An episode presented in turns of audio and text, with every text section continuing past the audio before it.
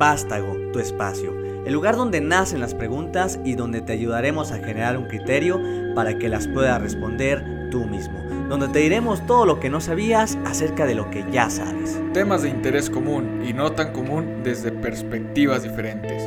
La realidad al alcance, la verdad sin condimentos ni colorantes. Con pauta en la Agenda 2030 de la ONU, intentaremos crear juntos un cambio positivo en nuestra comunidad enmarcando la educación y la responsabilidad social. Siéntate, despiértate, acomódate y prepara motores que esto apenas comienza. La verdad nos hará libres. Hola, ¿qué tal? Yo soy Sebastián Rodríguez. Yo soy Adolfo Granados. Y bienvenidos una vez más a Vástago. Un episodio más de Vástago. Nos ha ido bien, ¿eh? Creo que me ha gustado mucho el contenido que hemos estado haciendo y tenemos buen tema el día de hoy. ¿De qué vamos a hablar? Fíjate que, bueno, antes de eso, a la gente le ha estado gustando mucho y la verdad se los, se los agradecemos. Y hemos tenido buenos comentarios. Eh, en dado caso de que nos esté escuchando y tengas alguna propuesta, pues adelante, estamos como somos un libro abierto. Así es, entonces... Bueno, hoy vamos a hablar de, pues, primero que nada, eh, de los terraplanistas, terraplanistas. Terraplanistas, ay, un muy buen tema. Fíjate, es que estaba leyendo acerca de que hoy en día todavía eh, hay gente, bastantita, eh, y más creo en Estados Unidos, que jura y perjura que la Tierra es plana. Y eso es algo que yo no entiendo, ¿eh? Estados Unidos se supone que es una potencia económica y es uno de los países más desarrollados y ricos del planeta, y salen asociaciones y salen ideas muy raras que dices, oye, parece que la gente aquí no estudió o no sé qué ideas se les meten pero precisamente el movimiento de los terraplanistas es un movimiento mundial. Y hay una asociación que se llama The Flat Earth Society, que es una asociación eh, en Estados Unidos, pero que, tiene alcances mundiales de gente que afirma con hechos, que afirma con discursos o con mentiras que la Tierra es plana. Vale la pena que analicemos los argumentos que ellos tienen, ¿no? O sea, creo que a estas alturas es obvio que no, no, yo no he visto la Tierra redonda. Ese es uno de los principales argumentos. ¿Tú la has visto redonda? Eh, en videos. En, bueno, es que también es algo que me llama mucho la atención. Hay una transmisión en, en YouTube que se supone que es 24/7 de la NASA, desde la Estación Internacional Espacial. Y, y, pues ahí se ve cómo gira todo y cómo trabajan los astronautas pero también es algo que a mí me, causa un poquillo ahí de ruido, que nunca se ve nada. O sea, simplemente eh, se ven los astronautas trabajando y la... bien podría ser una pantalla verde con el, planeta girando. Y a mí, bueno, lo que me llama la atención es que yo sí creo que hay, eh, bueno, seres extraterrestres y hay grabaciones de, también de extraterrestres y en esas, en, pues, en las transmisiones no se ve nada. Entonces es algo que a mí sí me causa conflicto. A, lo que iba con esto es de que pues solo he visto la, Tierra redonda por ahí. Entonces, bueno. Pues es todo, todo un tema. O sea, yo no he, no he visto la, Tierra redonda porque no he tenido la posibilidad ni la fortuna de salir de, la atmósfera. Tal vez en un futuro lo, lo, podamos hacer, pero que yo no lo haya visto no quiere decir que, que no sea cierto. Y hay muchos hechos que los podemos ver aquí en donde vivimos y nos lo muestran. A lo que creo que va todo este tema es cómo todavía eh, hay asociaciones o sea, y movimientos grandes que promueven ideas que hasta pueden llegar a afectar muchas cosas. ¿eh? O sea, el terraplanismo, ok, una idea, hay gente que se asocia y argumentos, pero hay otros temas donde se está desinformando a la gente, donde se están dando falsas noticias. Pues no, no vamos lejos. El, movimiento, bueno, las elecciones pasadas de Estados Unidos, de Donald Trump, fue un movimiento racista, tal cual. Entonces, pues que, no sé, los estadounidenses sí están bien chiflados. Tienen muchas cualidades, es una sociedad muy grande, pero sí está raro. O sea, el presidente ganó por corrientes, sabemos, eh, muy eh, apegadas al, a gente fue, fue, fue racista. Eh. hay, que decirlo, eh, tal cual. Eh, fue racista. Es, es, racista y lo seguirá siendo. pero aún así ganó porque hay gente que sí piensa así, lamentablemente. O sea, él es un producto que se vendió a gente que lo iba a comprar.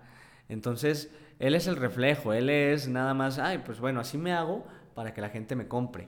Pero eh, la gente que está en la calle, que así piensa y que todos los días tiene acciones y que todos los días eh, hace comentarios y que vive y lo piensa y lo siente, está en la calle. Entonces, el terraplanismo, por ejemplo, eh, sí, un movimiento, una asociación, sí, pero detrás de eso hay muchas personas, miles que piensan así. Y la verdad es que sus argumentos, algunos sí suenan interesantes, ¿eh? Pues la verdad yo nada más he escuchado algunos tres, cuatro argumentos, eh, ahorita los comentamos, pero antes de eso, ¿tú conoces a alguien que sea terraplanista? Eh, no directamente, conozco gente en internet, que no conozco físicamente, que promueven el terraplanismo, eh, pero pues, me da curiosidad a ver qué piensan. Porque yo, al menos yo, yo pienso que nadie de las personas que yo conozco es terraplanista. Pero uno, uno, uno de sus de sus argumentos es de que ven, por ejemplo, al horizonte y no se ve una forma esférica, sino se ve una forma plana. Es uno de ellos.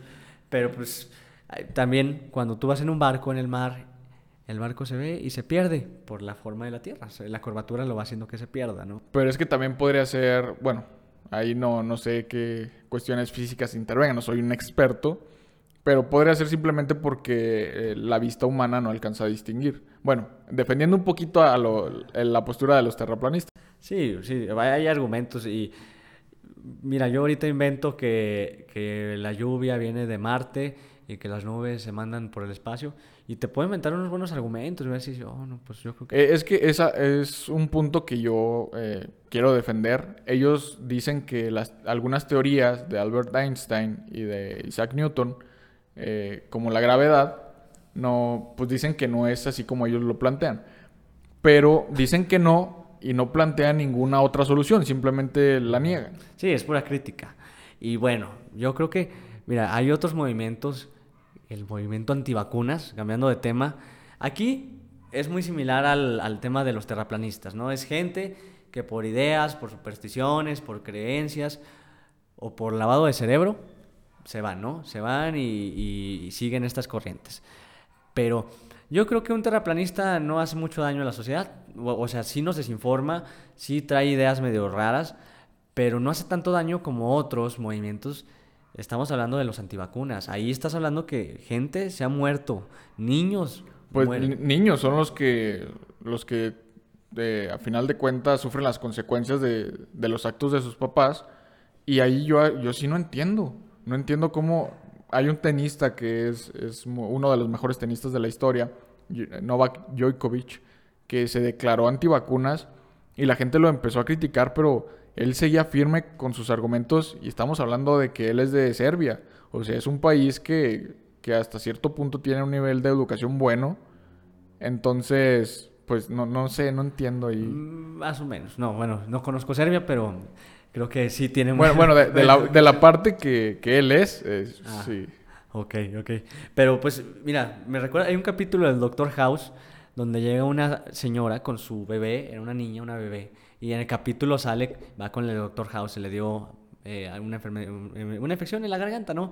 la niña tose, tiene fiebre, y el doctor le pregunta, oye, a la mamá, ¿tienes las vacunas? Y la mamá, no, yo no creo en eso. Las vacunas están hechas para envenenar y controlar a la gente y los cerebros. Muchos argumentos, ¿no?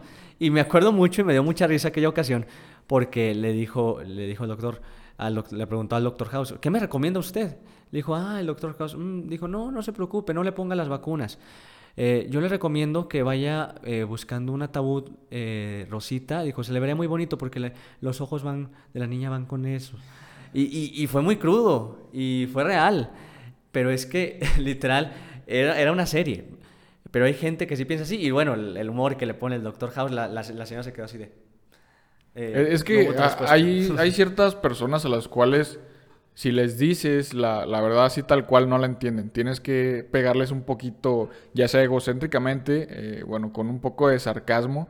A lo mejor ahí le pega más en el ego y, y, lo entiende un poquito más, pero por razones no entiende. No, no entienden. Y mira, viendo estadísticas, siempre estamos apegados a la Agenda 2030, salud para todos.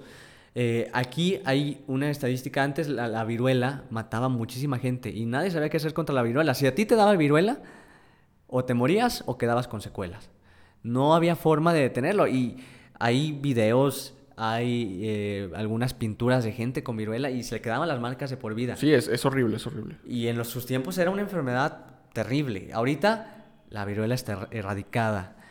Era literal uno de cada siete niños en la antigüedad les daba viruela. Era un porcentaje muy grande. Y gracias a las vacunas se logró erradicar. Y hace poquito en Francia estaba leyendo la noticia de que hubo un rebrote de viruela en un grupo de personas antivacunas. Eh, y pues dices, oye, sí, está bien, lo que quieras hacer con tu vida, pues bueno, pero no comprometas la vida de tus hijos, no comprometas la salud de la gente, porque eh, que una enfermedad vuelva también es factor de riesgo para que mucha otra gente se contagie, ¿no?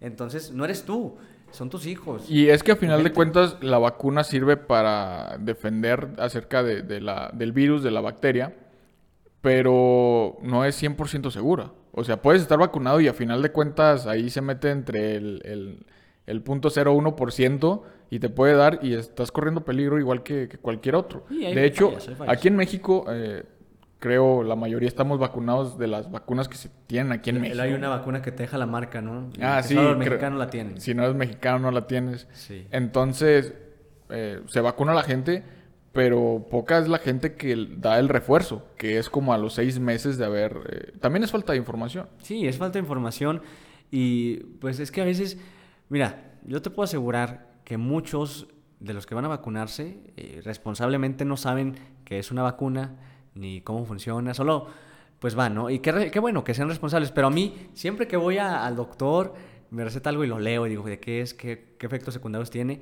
Este, las vacunas pues no son perfectas, o sea, son un mecanismo literal.